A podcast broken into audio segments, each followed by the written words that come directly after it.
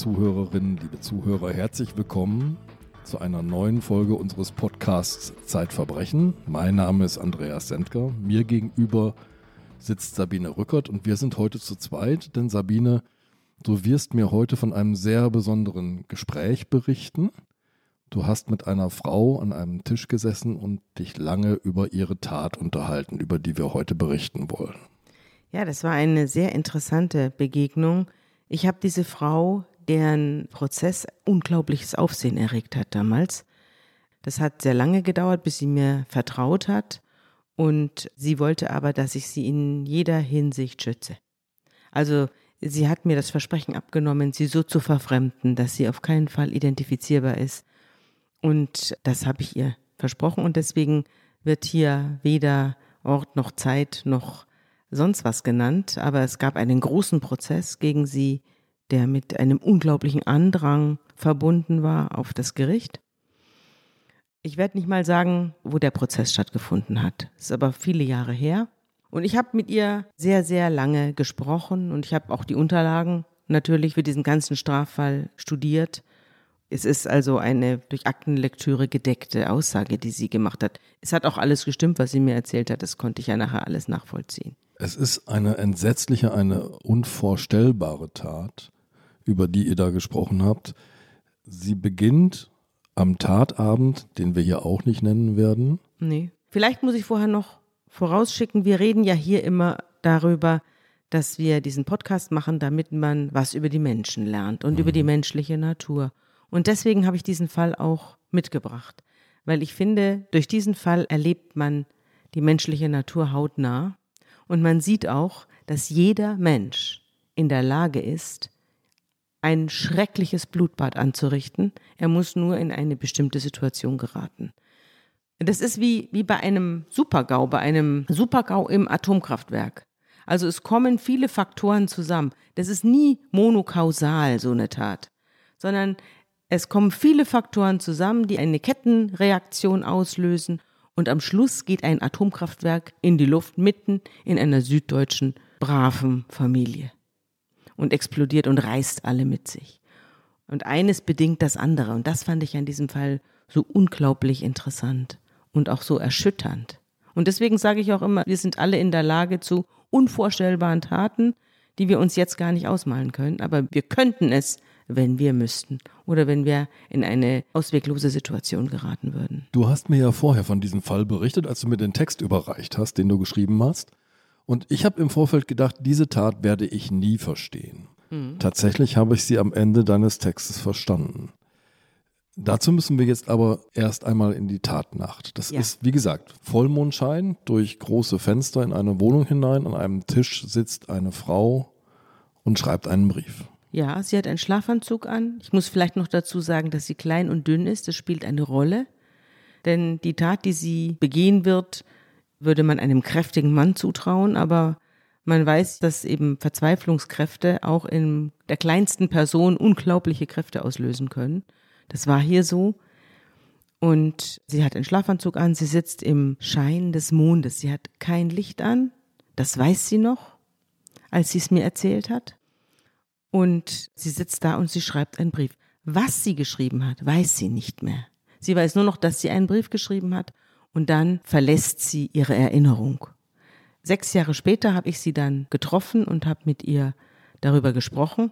Und sie hat mir gesagt, sie wisse sonst nichts mehr, nur noch, dass sie da sitzt im Mondenschein an einem Tisch und schreibt. Und als ich sie dann getroffen habe, saß sie auch wieder an einem Tisch. Es war ein heller Vormittag irgendwo in Süddeutschland in einer winzig kleinen Einzimmerwohnung, wo sie lebte und wo sie mich empfangen hat und wir tranken Tee und sie hat mir diese ganze Geschichte, die sie dann zum Teil ja auch erst aus der Hauptverhandlung erfahren hat, was da in dieser Nacht vorgefallen ist.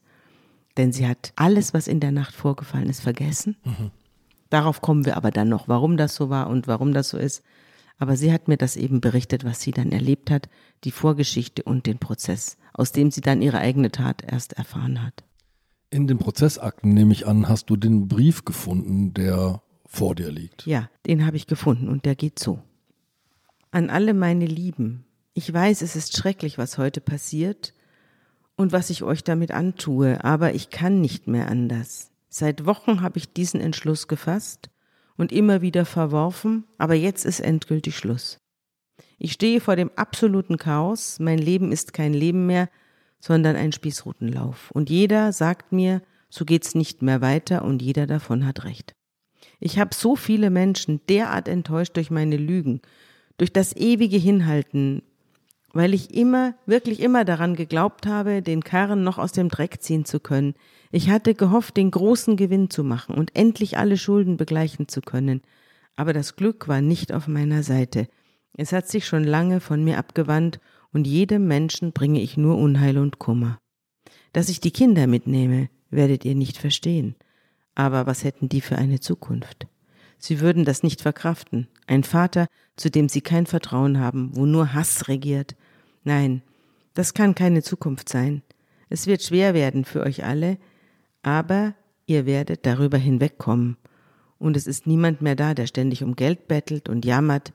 Der liebe Gott hat mich wahrscheinlich schon lange verdammt, und ich sehe es ein, dass ich auf dieser Welt nichts mehr verloren habe. Das ist der Brief, den sie in dieser Nacht geschrieben hat. Er ging noch weiter, ich lese nachher noch was draus vor, aber da hat sie erstmal den Stift abgesetzt an dieser Stelle. In den Akten und im Prozess lässt sich rekonstruieren, was jetzt passiert. Das, was die Frau, über die wir reden, aus ihrem Gedächtnis verdrängt hat. Was passiert jetzt? Ja, den Brief schreibt sie um zwei Uhr nachts. Sie muss dann noch zwei Stunden mit sich gerungen haben oder auf jeden Fall gewartet haben. Dann erhebt sie sich, tritt an das Bett ihres Sohnes, des zehnjährigen Rupert. Erst versucht sie noch, ihm eine ätzende Säure einzuflößen. Das misslingt, der Sohn wacht auf, es kommt zu einem Kampf und sie versucht, diesen Sohn mit einem Kissen zu ersticken oder zu erwürgen. Auf jeden Fall ist es ein langer, schlimmer Kampf, der zwischen der kleinen Mutter und dem sehr sportlichen Jungen entbrennt. Und nach einer langen Zeit obsiegt sie und tötet ihn. Sehr qualvoll, sehr qualvoll. Und daraufhin setzt sie sich wieder zwei Stunden hin. Es ist also jetzt vier Uhr nachts. Sie setzt sich nochmal zwei Stunden hin und nach zwei Stunden geht sie in den Keller, holt eine Axt und erschlägt die beiden achtjährigen Zwillingstöchter Maria und Amrei. Und zwar mit einer solchen Wucht, das eine Mädchen bekommt fünf Schläge ins Gesicht, der anderen schlägt sie auf den Nacken und trennt fast den Kopf ab. Und zuletzt tötet sie auch noch die Katze. Also auch das Haustier. Und dann setzt sie sich hin und schreibt weiter. Also sie vollendet jetzt den Brief, eine Art PS. Ich habe alles für und wieder abgewägt, es war furchtbar mit den Kindern. Ich wollte keine solche Sauerei machen, aber es ging nicht anders, weil der Bub so gelitten hat. Ich bin so ein Stück Dreck, mir graust vor mir selbst. Dann nimmt sie sich ein Messer und sticht auf sich selbst ein. Ja. Und zwar mit einer solchen Wut dass der Psychiater, der sie später untersuchen wird, gesagt hat, sowas hat er eigentlich nur bei Menschen erlebt, die einen psychotischen Schub haben. Dass jemand, ohne an einer Psychose zu leiden, sich selbst zufügt. Also sie hat sich mehrfach in den Brustkorb gestochen, das Herz zweimal erwischt, sie hat sich in den Hals gestochen, sie hat sich beide Unterarme aufgerissen mit dem Messer. Die Adern und Sehnen zerfetzt. Ja, sie hat sich in ein Badewasser gelegt, in ein warmes und hat angefangen zu sterben. Wie wird diese Situation aufgedeckt? Wer kommt, wer findet diese Tragödie vor? Sie lebt zu dem Zeitpunkt im ersten Stock eines Hauses. Unten wohnen die Schwiegereltern drin, mhm. ihre Schwiegereltern.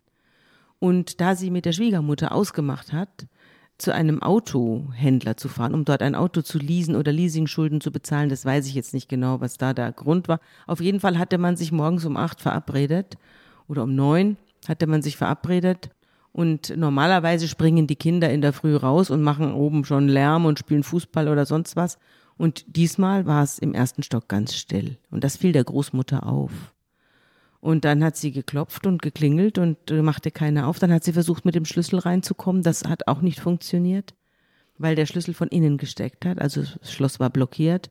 Daraufhin nahm der Großvater eine Leiter und versuchte in den ersten Stock zu gelangen.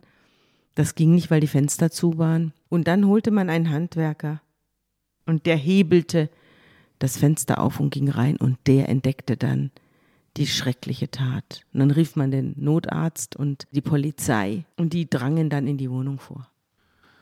Ein Polizist steht vor der Badewanne und man hält die Frau für tot? Ja, man hat gedacht, es handelt sich hier um vier Leichen. Das war auch die erste Aussage.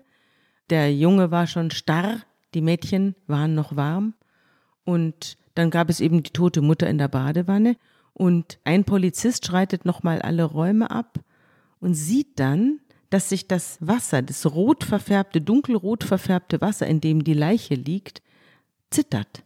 Sie zittert. Ganz, ganz, ganz leicht. Und daran erkennt er, dass irgendwo noch ein Herzschlag oder irgendeine Regung in diesem Körper sein muss. Und daraufhin schlägt der Alarm. Sie wird rausgezogen und sie wird intubiert und in die nächste Klinik gebracht und dort zwölf Stunden lang operiert. Und wochenlang beatmet und liegt dort monatelang im Krankenhaus. Sie liegt in einem Raum mit einem vergitterten Fenster damit sie sich nicht aus dem Fenster stürzen kann. Sie wird bewacht, damit sie sich die Schläuche nicht rausreißen kann. Sie kriegt Medikamente gegen Depressionen und Beruhigungsmittel. Und so überlebt sie dann. Sie wird später sagen, dass ich überlebt habe, ist die größte Strafe. Ja, im Prozess hat sie das gesagt. Das war ihr letztes Wort. Dass ich überlebt habe, das ist meine Strafe. Wir müssen jetzt Jahre zurückgehen. Ja. Wir müssen Jahre zurückgehen. Wir bleiben im selben Haus, im Haus der Schwiegereltern.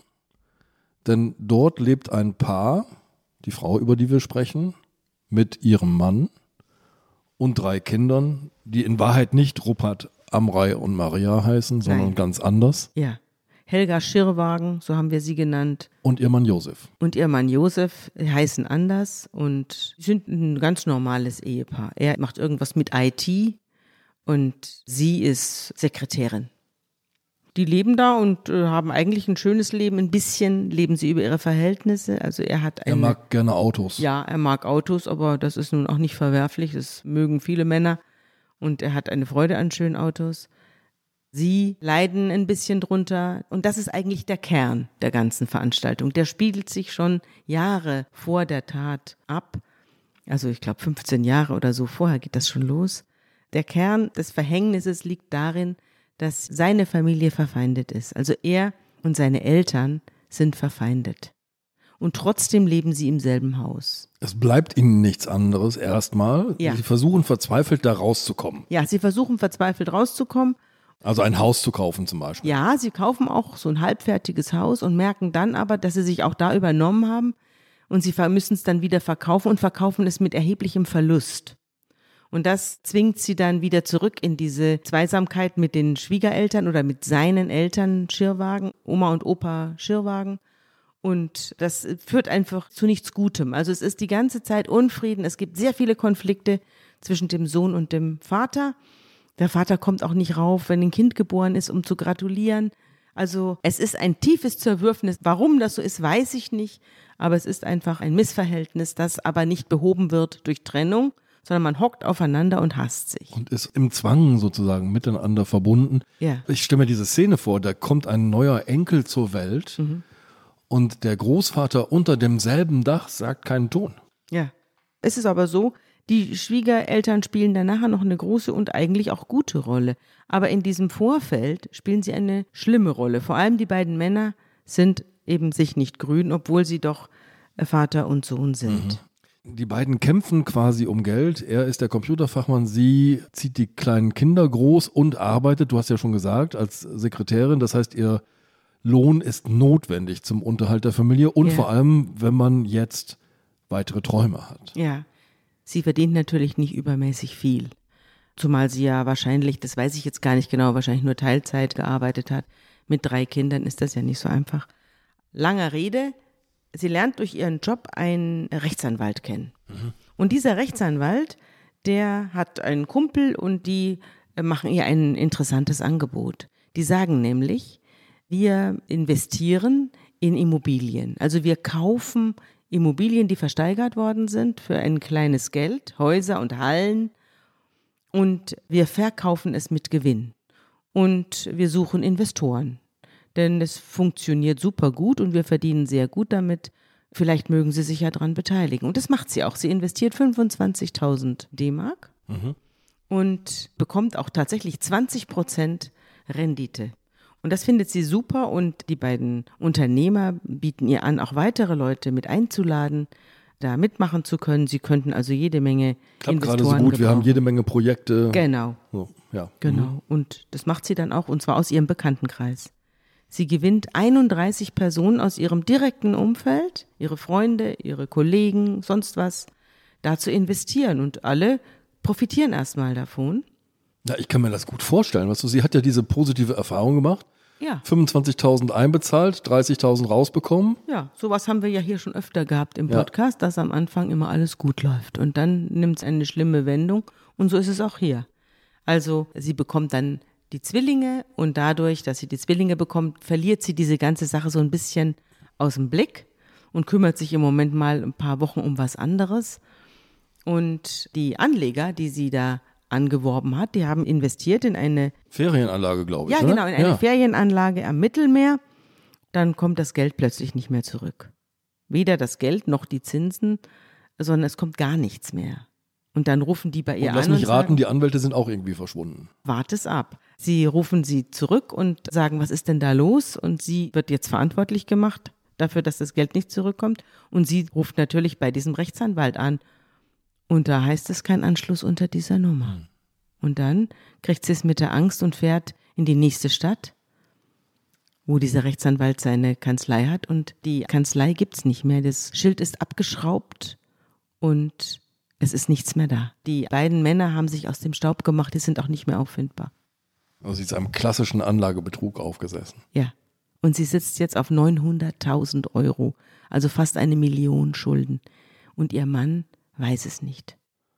Und jetzt passiert etwas, wo ich eigentlich gedacht hätte, ist der nächste Weg nicht jetzt der zur Polizei?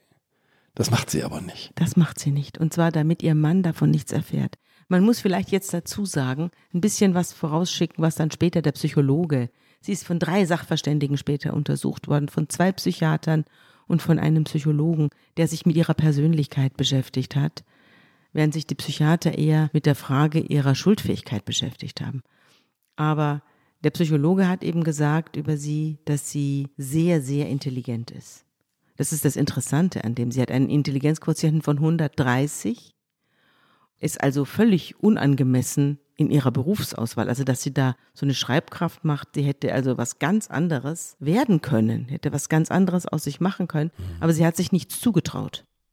Und deshalb musste ich an unsere Folge Nummer 13, wenn das Schweigen tödlich wird, denken. Denn der Verlauf ist hier so ähnlich wie bei dieser Frau, die damals ihre ganzen Kinder in die Blumentöpfe beerdigt Ja. hat und dann im Kreise ihrer Leichen sozusagen auf dem Balkon saß.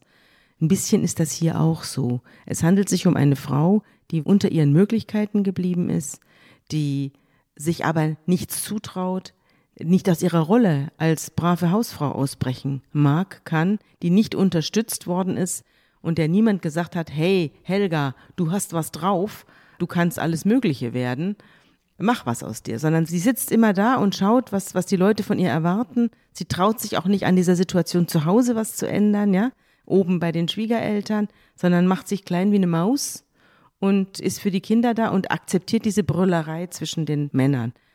Also ich kann es mir eigentlich schwer vorstellen, dass man da nicht mal dazwischen fährt, wie der Leibhaftige, sondern dass man dann immer still in der Ecke sitzt und sich das anguckt. Und leider spielt diese Beschaffenheit, ihre charakterliche Beschaffenheit, ihre Schüchternheit, aber dann auch das Gefühl, alles mit sich selbst ausmachen zu müssen und die Fähigkeit zur Verstellung, das kommt auch dazu. Also sie fängt jetzt an, extrem zu lügen. Und diese ganzen Eigenschaften spielen jetzt auch zusammen zu dieser Eskalation, die sie später zu dieser Tat treiben wird. Ja, es wird völlig irre, denn sie ist ja Betrogene selbst. Und sie setzt das Spiel der Betrüger jetzt erstmal fort. Sie fälscht Schreiben, sie fälscht Unterschriften, Ja. sie erfindet irgendwelche Urkunden und Bescheinigungen und Gründe und so weiter und, so und fort. macht irgendwelche Stempel und versucht so neue Anleger zu gewinnen. Sie betreibt jetzt das Geschäft dieser beiden Betrüger Das weiter Schneeballspiel geht weiter. und versucht neue Investoren zu gewinnen, um die alten Investoren, also ihre Freunde, auszahlen zu können. Und sie spielt Lotto, weil es könnte ja doch noch sein, dass selbst bei geringster Wahrscheinlichkeit hier das Geld dann reinregnet und alle Probleme auf einmal Genau. löst. Sie hofft auf einen Millionengewinn im Lotto. Aber du weißt ja selber, ihr habt ja selber im Wissen mehrfach darüber geschrieben, dass die Wahrscheinlichkeit im Lotto zu gewinnen so hoch ist, wie wenn man von München nach Hamburg auf der Autobahn fährt und irgendwo auf der Strecke ein 2-Euro-Stück rausschmeißt. Und dass dieses Stück genau auf den kleinen Kreis fällt, den irgendjemand vorher auf diese Autobahn gemalt hat. Das ist die Wahrscheinlichkeit im Lotto, eine Million zu gewinnen. Ja. Also ist eigentlich ausgeschlossen. Ja. Passiert hin und wieder anekdotisch und davon lassen wir uns blenden. Genau, und davon Ja. lassen sich Millionen Leute blenden. Und sie auch. Sie spielt also Lotto in ihrer Verzweiflung und die Leute rufen sie an und sagen, wo bleibt mein Geld? Und sie tröstet sie, sie lügt, sie sagt, nächsten Monat kommt's, keine Sorge, nächste Woche kommt's und erzählt eine Revolvergeschichte nach der anderen und äh, verfängt sich völlig in ihrem Lügengespinst. Ein absoluter Irrsinn. Ich habe bei dir nachgelesen, es dauert aber fast fünf Jahre von dem ersten Moment, wo das Geld ausbleibt, bis zu dem Augenblick, wo sie selbst wegen Betrugs vor Gericht steht. Ja, sie kann das ganze Sache noch etwas hinauszögern und dann dauert natürlich auch die Ermittlung Ja. eine ganze Zeit. Aber es gelingt ihr, vielleicht hat sie auch den einen oder anderen dann vertrösten können oder auf ihre Seite ziehen können, aber sie hat einen langen Kampf geführt und in diesen fünf Jahren passiert ja auch alles, was ihre Ehe dann zugrunde richtet. Die Verurteilung steht ja in einem direkten Zusammenhang dann mit der Bluttat, die sie an ihren Kindern Und wir können sagen, auch fast zeitgleich zur Scheidung der ja, beiden. das passiert dann alles. In diesen fünf Jahren bricht ihr ganzes Leben zusammen. Ja. Und natürlich kommt es raus, denn diese Leute, die sie da betrogen hat, die wenden sich natürlich jetzt an ihren Mann und sagen, ja, also dann zahl du doch. Und der Mann fällt aus allen Wolken. Der denkt, er, er hört nicht recht, als er hört, was seine Frau da angezettelt hat. Und seine Frau nimmt einen Job nach dem anderen an, in der Hoffnung, irgendwo noch Geld herzukriegen. Sie spricht einmal mit ihm und versucht ihn zu überzeugen, eine Privatinsolvenz anzustreben. Das ist Ja. so ein Verfahren, mit dem man auch dann, wenn man selbst an das Geld nicht herankommen kann, also diese Schulden nicht bedienen kann, irgendwann bei gutem gemeinsamen Verhalten auch schuldenfrei ist. Das weist er aber weit von sich. Ja, davon will er nichts wissen. Er sagt auch, das geht ihn nichts an, es sind ihre Schulden. Er hat nichts zu dieser ganzen unglücklichen Lage der Familie beigetragen. Das stimmt auch. Aber er trägt jetzt nach Kräften zur weiteren Verunglücklichung der Lage bei, indem er mit allen Krieg anfängt. Also er schmeißt seine Frau aus der Wohnung, bleibt mit den Kindern zurück und hat weiterhin Krach mit seinen Eltern. Er wird erdrückt von den Forderungen der Gläubiger, die sich jetzt von ihm holen wollen, was sie von seiner Frau nicht kriegen. Er prozessiert gegen jeden Gläubiger und durch alle Instanzen, die Anwaltskosten fressen ihn auf. Und er, er ergrimmt in einem tiefen Hass gegen seine Frau. Einen unglaublichen Hass. Die Frau flüchtet zunächst zu ihrer Mutter. Ja, sie flieht zu ihrer Mutter und sagt, ich habe den Wahnsinn in sein heiles Leben getragen. So hat sie es jedenfalls zu mir gesagt. Sie ist voller Schuldgefühle ihm gegenüber und hat Angst, auf die Straße zu gehen, weil dort schon wieder einer wartet auf sie und Geld von ihr will und ist in einem schrecklichen Zustand. Und es gibt keine Rettung. Aber jetzt zeigt sich auch sein wahrer Charakter. Im Laufe dieser Trennung kommen zunächst die Zwillinge, die beiden Mädchen zu ihr. Ja. Aber die Zwillinge zuvor- wollen zu ihr Ja. und er sagt dann zu ihnen, ihr seid für mich gestorben. Aber zuvor hat er quasi Eintrittsgeld Ach von ja. seiner Frau verlangt. Das stimmt. Denn er lässt sie nur gegen Geld zu ihren Kindern. Insgesamt 38.000 D-Mark zahlt sie ihm, damit sie ihre Kinder sehen kann. Was für ein Wahnsinn. So hat sie es mir erzählt. Das steht in den Unterlagen nicht. Das hat sie mir erzählt, dass sie für die Besuche bei ihren Kindern ihm zahlen musste. Sie hat auch später dann, als die Kinder zu ihr gezogen sind, erst kamen die Zwillinge Maria und Amrei und dann wollte auch der kleine Rupert zu ihr. Sie hat auch für diese Kinder niemals Unterhalt von ihm bekommen, weil er gesagt hat, du hast alles schon von mir genommen, dir steht von mir gar nichts mehr zu.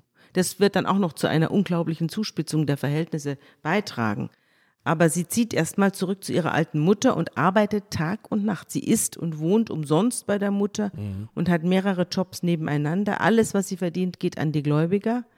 Und dann muss sie auch wieder den Arbeitgeber wechseln, weil wieder irgendein anonymer Anrufer gekommen ist und ihre wahre Problematik vor dem Arbeitgeber verraten hat oder sie muss wechseln, weil ihr Gehalt gepfändet worden ist. Also es wächst sich langsam zu einer richtigen großen Lebenskatastrophe mhm. aus. Ihr Mann hat eine neue Partnerin gefunden, aber auch hier fehlt rechts und links und überall das Geld sozusagen für eine neue Lebensgründung ja. und er macht natürlich seine Ex-Frau für alles verantwortlich, ja. für sein ganzes Unglück. Es stimmt ja in gewisser Weise auch, aber er verstärkt das Unglück jetzt noch. Es ist ja wahr, dass sie ihn ins Unglück gestürzt hat und er hat jedenfalls vor Gericht dann später gesagt, er müsse auch jetzt noch 3000 Euro im Monat zahlen, um ihre Schulden abzutragen und käme eben selber nicht mehr auf die Beine. Er hat seinen Anteil an dem Erbe verkaufen müssen, er hat seine Kinder verloren, er hat alles verloren, sie hat mir alles genommen, sie hat mich vollkommen ruiniert mhm. und ich werde auch keine Zukunft mehr haben. Seine Beziehung, die er nach ihr hatte, ist zerbrochen an dieser ganzen ständigen Belastung und er sieht auch nicht, dass es irgendwie sich ändern sollte. Also es ist tatsächlich rechtlich so, die beiden haften gemeinschaftlich für die Schulden, die sie verursacht ja, hat. Das ist etwas komplizierter. Sie haben gemeinsam was übernommen, also sein Erbe wurde geteilt und sie hat dann ihren Teil an ihn zurückgegeben mhm. und damit wurde er auch für ihre Schulden haftbar. Es ist ein bisschen kompliziert, so habe ich es jedenfalls begriffen. Aber er ist für ihre Schulden mit in der Verantwortung, ja. Und das ruiniert ihn. Er hält selbst das Kindergeld zurück. Nicht nur, dass er keinen Unterhalt zahlt, sondern er sagt das Kindergeld ein. Das Kindergeld gehört mir auch, sagt er. Hm. Und sie pumpt eben alle an. Also sie pumpt ihre Geschwister an, sie pumpt ihre Freunde an, die paar, die sie noch hat. Sie schreibt an jede Stiftung. Und sie zieht irgendwann mal auch zurück wieder zu den Schwiegereltern. Also sie kriegt die Töchter und dann wohnt sie alleine und dann bieten ihr aber die Schwiegereltern an, wieder in den ersten Stock zu ziehen, wo sie vorher schon gelebt hat mit ihrem Mann. Der Mann ist inzwischen mit einer neuen Freundin ausgezogen und hat den Sohn mitgenommen und sie zieht jetzt mit den beiden kleinen Zwillingen oben bei den Schwiegereltern wieder rein. Aber sie verrät niemandem, wie sehr sie das belastet. Und sie verrät niemandem, in welcher unglaublichen inneren Not sie ist und dass jeden Morgen ein Sorgengebirge über ihr zusammenbricht und dass sie oft nicht weiß, was sie den Kindern zu essen geben soll. Die Schwiegereltern merken es erst daran, dass sie eines Nachts runtergeht und die Goldmünzensammlung des Schwiegervaters stiehlt, um damit Kleidung für die Kinder zu kaufen. Und Essen. Und Essen. Mhm. Denn jetzt wird den Schwiegereltern auch klar, welches Ausmaß Zorn und Bösartigkeit ihres Sohnes angenommen haben. Wann immer sie ihn um Geld bittet, droht er mit Gewalt er übt auch Gewalt aus, glaube ich. Ja, es gibt eine Situation, ist, in der auch, er sie wirkt. Das steht auch im Urteil. Also, dass es da zu Gewaltausbrüchen gekommen ist, dass gebrüllt worden ist, dass geschrien worden ist, dass immer, wenn die Familie sich begegnet ist, irgendwo eine Völkerschlacht ausbrach. Das steht auch im Urteil. Und da steht auch drin, dass er sie angegriffen hat. Das haben mehrere Zeugen ausgesagt. Sie selbst hat es mir auch erzählt. Sie selbst hat gesagt, ich habe mich wahnsinnig vor ihm gefürchtet. Und Sie war in der Zwickmühle. Seine Eltern haben gesagt, du musst zum Rechtsanwalt gehen, du musst das Kindergeld einklagen, mhm. du musst den Unterhalt einklagen. Und sie hat gesagt, wenn ich das gemacht habe, dann wurde ich von ihm persönlich angegriffen, also körperlich angegriffen, gewürgt und ich habe mich zu Tode vor ihm gefürchtet. Wenn zu Tode du vor Geld ihm gefürchtet. brauchst, dann geh doch auf den Strich. Und ja, das sagte er dann am Schluss, als es dann schon wirklich in der in der Endphase der Eskalation war, da sagte er zu ihr, dann geh doch auf den Strich und du Luder. Und es hat natürlich die ganze Nachbarschaft gehört. Die Nachbarn wurden ja dann auch vernommen als Zeugen. Die ganze Familie hat das gehört, was da geschrien worden ist im Obergeschoss.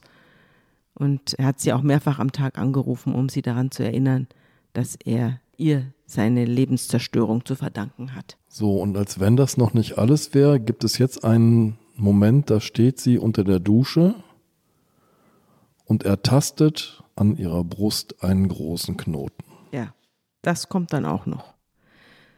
Und sie sagt, ich hätte alles ausgehalten. Also sie hat mir auch Fotos gezeigt von ihren Kindern. Die zeige ich dir jetzt auch mal. Moment mal. Mhm. Guck mal. Das sind sie. Die sind doch süß Ach. hier. Das sind die Zwillinge und das ist. Man mag gar nicht der hingucken. Ruckert. Ja. Da kannst du die ganze Familie angucken. Das ist sie. Das ist die Helga. Eine zarte Figur. Ja. Ja. Das ist sie vor Gericht. Das ist ihr Mann. Es sind auch damals dann vor Gericht fotografiert worden auch. Aber die, hier, das sind die Bilder von den Kindern. Guck. Es bricht einem das Herz, ne? Und du sagtest mir gerade, sie hätte dir zuvor gesagt, sie hätte eigentlich alles aushalten können, nur als das mit dem Knoten kam. Das war so ein Punkt, da sie war hat dann. unter der Dusche einen Knoten an ihrer Brust ertastet und hat gedacht, das kann doch wohl nicht wahr sein. Was ist das denn? Und ist dann zum Arzt gegangen und es gab mehrere Nachuntersuchungen. Also diese ganze Phase der Untersuchungen hat auch noch mehrere Wochen in Anspruch ja. genommen und in dieser Zeit hat sie mit den Schwiegereltern gesprochen. Also sie hat jetzt gesagt, es kann sein, dass ich sehr krank bin und bitte nehmt die Kinder. Und die Schwiegereltern haben gesagt, ja, natürlich nehmen wir die Kinder.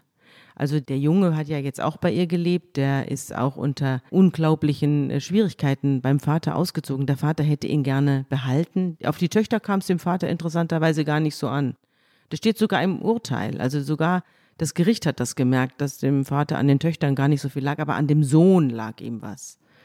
Also langer Rede, der Sohn wollte aber dann zu seiner Mutter und ist auch zu seiner Mutter gekommen.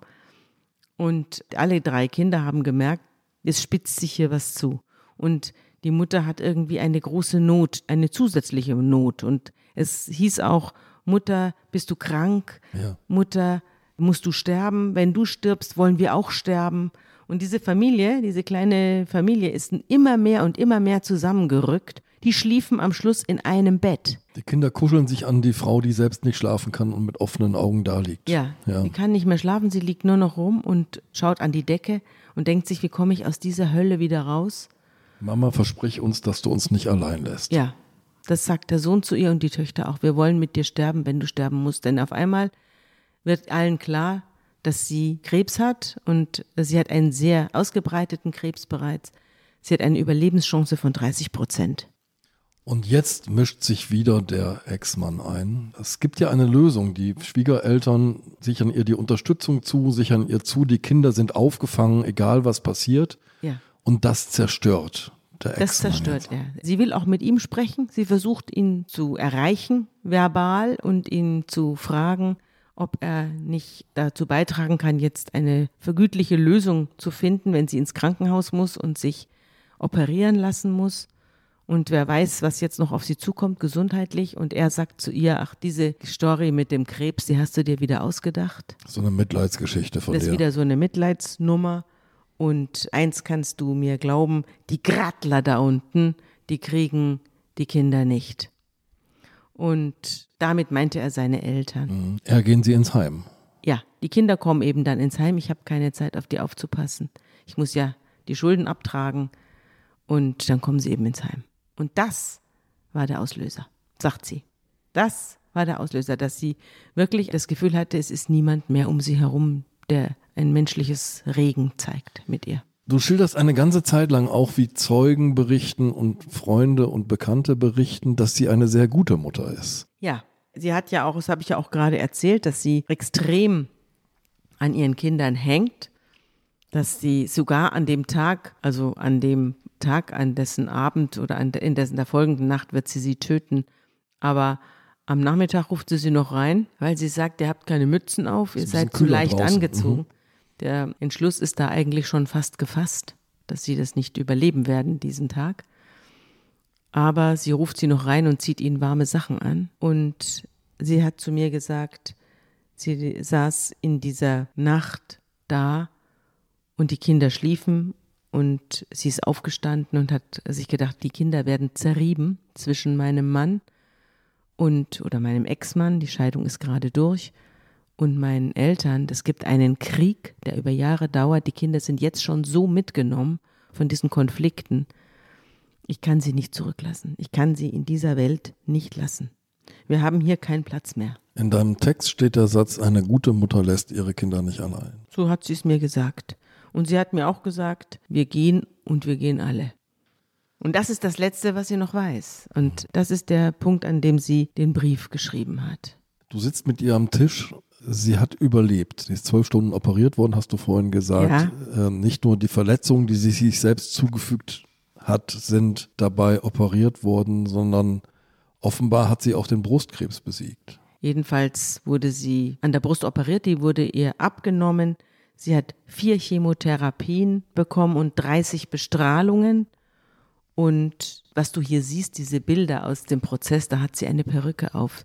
Sie ist also durch die Chemotherapie, hatte sie keine Haare mehr und deswegen hat sie den Prozess mit einer Perücke durchgestanden. Wollen Sie den Podcast-Host der Zeit einmal live bei der Arbeit zuschauen und mit Ihnen diskutieren? Dann nichts wie hin zum Zeit Online Podcast Festival. Am Sonntag, den 20. Juni, können Sie live im Internet dabei sein, wenn Ihr Lieblingspodcast entsteht. Mit Was jetzt? Zeitverbrechen. Alles gesagt? Woher weißt du das? Unter Pfarrerstöchtern. Okay, America. Ist das normal? Das Politikteil. Servus, Grüezi, Hallo, die sogenannte Gegenwart und frisch an die Arbeit. Infos und Anmeldungen unter www.zeit.de slash festival. Wir freuen uns auf Sie. An dem Prozess ist eines sehr bemerkenswert, denn nicht nur die Verteidigung, sondern sogar die Staatsanwaltschaft plädiert auf Freispruch. Ja, das liegt an den Gutachten, die über sie geäußert worden sind. Und ich muss vielleicht auch dazu sagen, dass die Staatsanwältin, eine junge Staatsanwältin, hat auf Freispruch plädiert und daraufhin brach im Saal Applaus aus. Auch das Publikum war von ihrem Schicksal so erschüttert, dass sie es applaudiert hat. Mhm. Sie hatte ja eine Bewährungsstrafe bekommen, wenige Jahre davor, wegen des Betrugs. Ja, genau. Und jetzt hatte man eben untersucht, inwieweit sie in der Lage war, überhaupt ihr Tun zu begreifen und ihr Handeln zu steuern. Da hat man einen Sachverständigen eingeschaltet. Zuerst mal einen, dessen Namen wir auch nicht sagen. Dieser Sachverständige war ein habilitierter Psychiater und der hat festgestellt, dass es drei Gründe gab, warum sie zu dieser Tat geschritten ist. Das eine war das finanzielle Desaster, von dem natürlich alles ausging. Dann natürlich der Krieg mit dem Ehemann und als drittes dann die lebensbedrohliche Krebserkrankung. Die eigene Aussichtslosigkeit, ja. ja. Und das hätte zu einem Tunnelblick geführt, zu einem so unglaublichen Tunnelblick und zu einem solchen massiven depressiven Syndrom.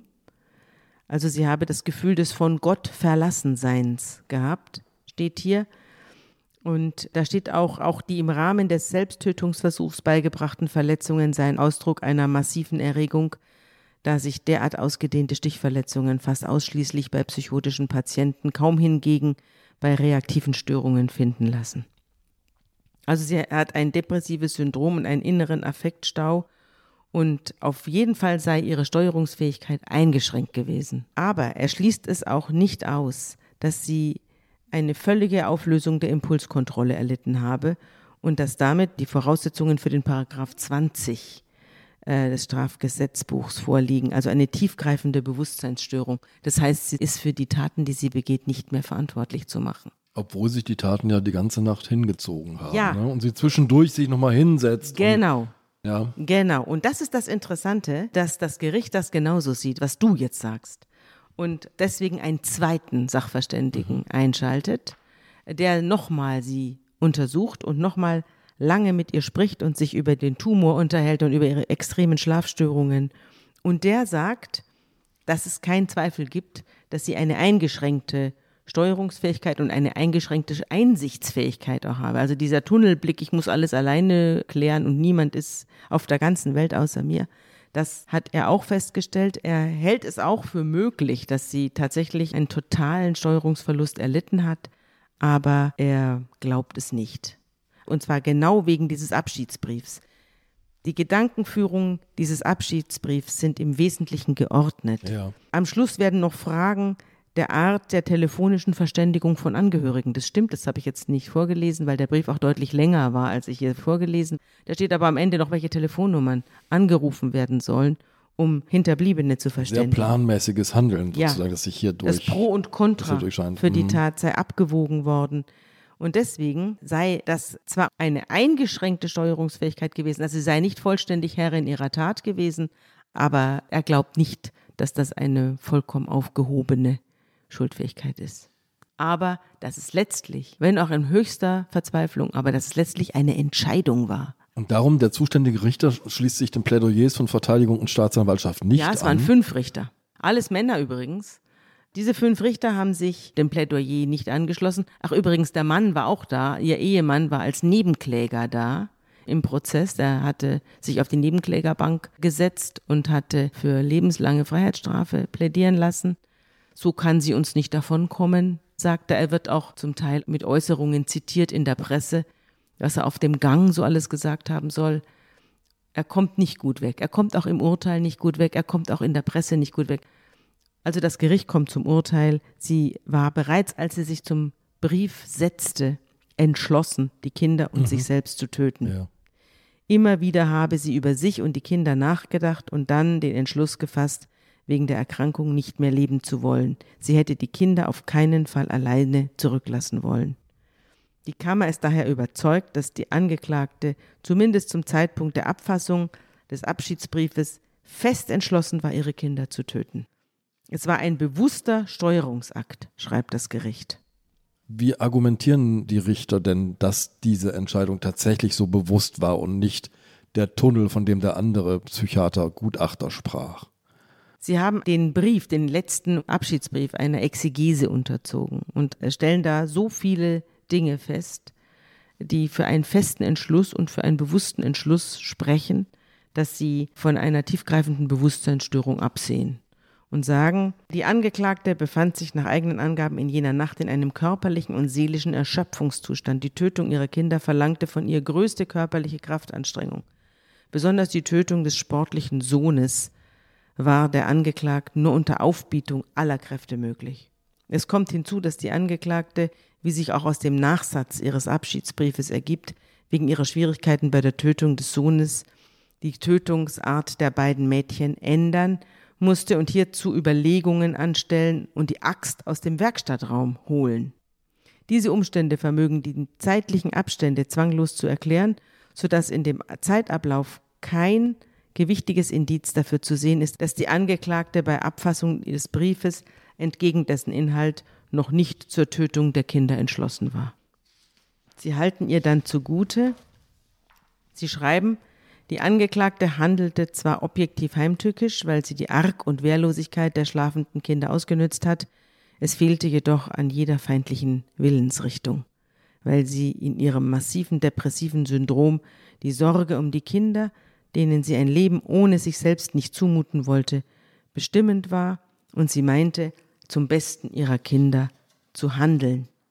Sie hat die Kinder aus einem altruistischen Beweggrund getötet, im Glauben, das Beste für sie zu tun. Sie war fest entschlossen, sich selbst das Leben zu nehmen und hat nur äußerst knapp und sehr schwer verletzt überlebt.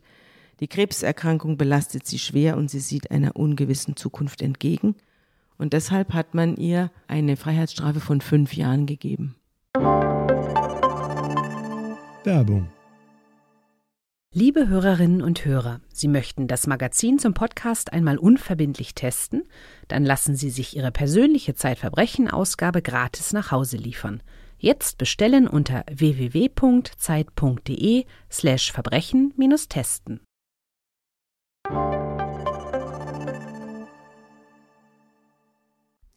Sabine, du hast gerade gesagt, sie steht zu dem, was sie getan hat. Aber warum hat sie dann die Tat selbst vergessen?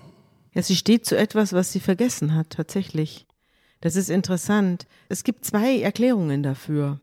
Die eine ist psychiatrisch-psychologisch. Also das ist auch nicht jetzt so selten, dass Täter tatsächlich ihre Tat vergessen. Also verdrängen im Sinne von, sie können sich nicht mehr daran erinnern, weil sie von sich selbst so geschockt sind, dass sie das nicht mehr wahrhaben wollen.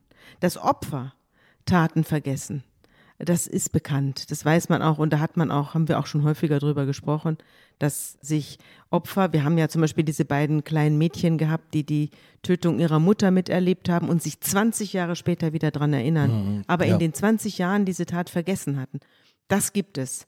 Aber es gibt auch Täter, die ihre Tat vergessen, weil sie das psychisch nicht verkraften, was sie selbst getan haben. Eine Art Selbstschutz sozusagen. Als eine Art Selbstschutz, das mhm. war die eine Erklärung, die es dafür gibt. Es gibt aber noch eine andere und die ist sehr rechtsmedizinisch. Also die ist einfach medizinisch. Wenn jemand so viel Blut verloren hat wie sie, dann kommt es unter Umständen zu totalen Amnesien.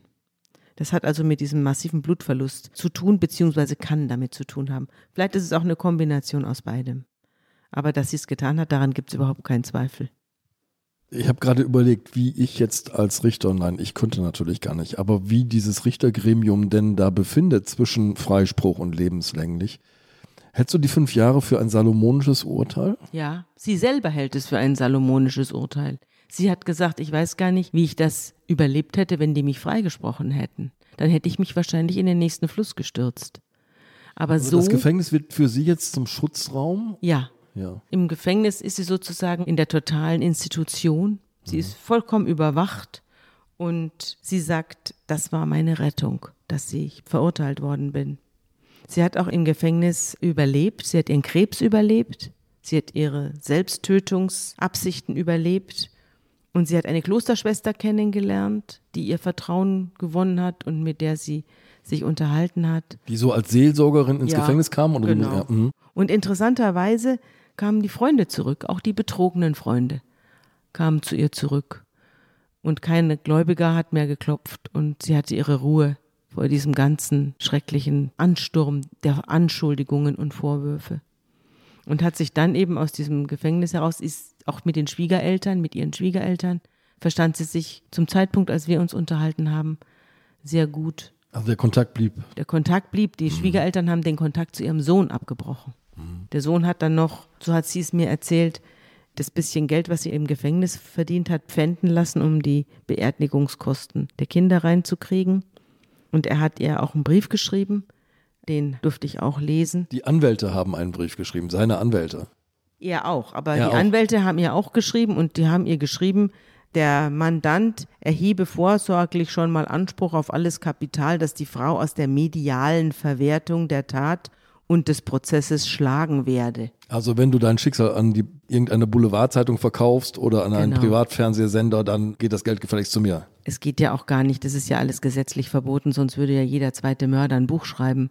Aber falls er das tut, fließt das Geld automatisch an die Opfer. Das ist gesetzlich geregelt. Und sie hat ihnen dann geantwortet, eine mediale Verwertung gibt es nicht, gab es auch nicht. Es gab kein Geld. Es ist kein Geld geflossen, weil sie sich mit mir unterhalten hat. Und er persönlich hat ihr auch noch einen Brief geschrieben? Ja, er hat ja auch noch einen Brief geschrieben und den durfte ich einsehen. Da hat er geschrieben, dass er selber ein feiner Kerl ist und dass er viel zu gutmütig war und dass er sich viel zu viel hat gefallen lassen und dass sie zu nichts steht, was auch nicht stimmt. Also sie steht eigentlich zu allem. Also er macht ihr nochmal ein endlos lang im kleinen gedruckten hier, endlos lang vollgeschriebene Seiten. Ja, ich sehe das. Vorwürfe. Ja. ja. Und dann schreibt er ihr noch, ich bitte dich auch meinen Eltern, also den Schwiegereltern, den Verfeindeten mitzuteilen, dass ich alle Entscheidungen, die das Grab betreffen, selber treffen werde. Und wenn mir etwas nicht gefällt, werde ich es ändern. Sollte dieser Wille nicht geschehen, werde ich das Grab auflösen und die Kinder nachträglich einäschern lassen. Das ist möglich. Also mit so einem Kram kommt er ihr da und mit solchen wirklich blöden Drohungen. Er hat wirklich viel mitgemacht, das ist ihm nicht abzusprechen.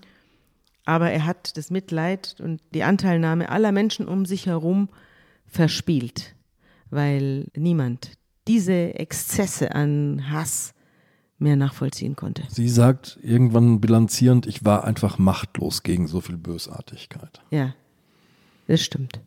Ist sie mit sich selbst im Reinen? Kann man mit sich selbst ins Reine kommen nach so einer Nein, Tat? das kann man nicht.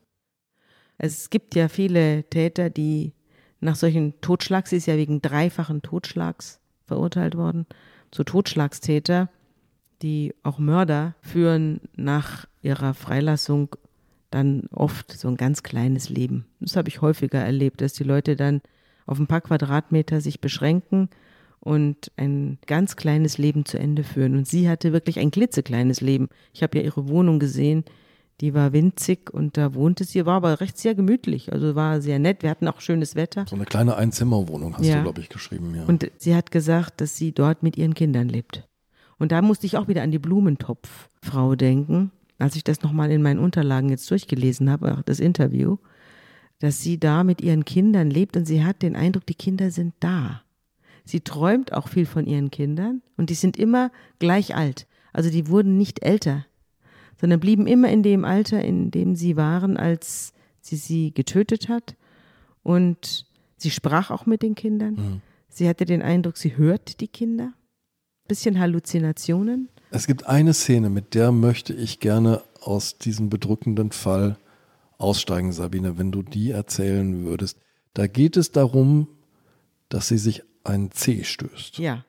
Das kennen wir ja, dass manchmal, wenn man barfuß durch die Wohnung läuft, dass man manchmal an irgendwas hängen bleibt, an einer Zarge oder an einem Tischbein und sich dann wahnsinnig den Zeh anhaut und man tanzt dann da auf einem Bein herum und schreit und andere müssen natürlich lachen, wenn sie das sehen. Und so war es hier auch. Sie hat sich also den Zeh gestoßen und ist dann da rumgesprungen und dann hat sie den Eindruck gehabt, es lacht jemand, es lachen hier Kinder über sie. Das ist wenige Tage, bevor ich sie besucht habe, passiert. Deswegen hat sie es mir erzählt. Und äh, dann hat sie hineingerufen in den leeren Raum. Ihr sollt nicht lachen. Die Mama hat sich wehgetan, da gibt es nichts zu lachen. Liebe Sabine, danke, dass du uns das erzählt hast. Ja. Und das gibt mir immer wieder zu denken, wenn ich sehe, dass wir immer glauben, wir seien von allen bösen Taten weit entfernt. Sind wir nicht. Tschüss, Andreas. Tschüss, Sabine.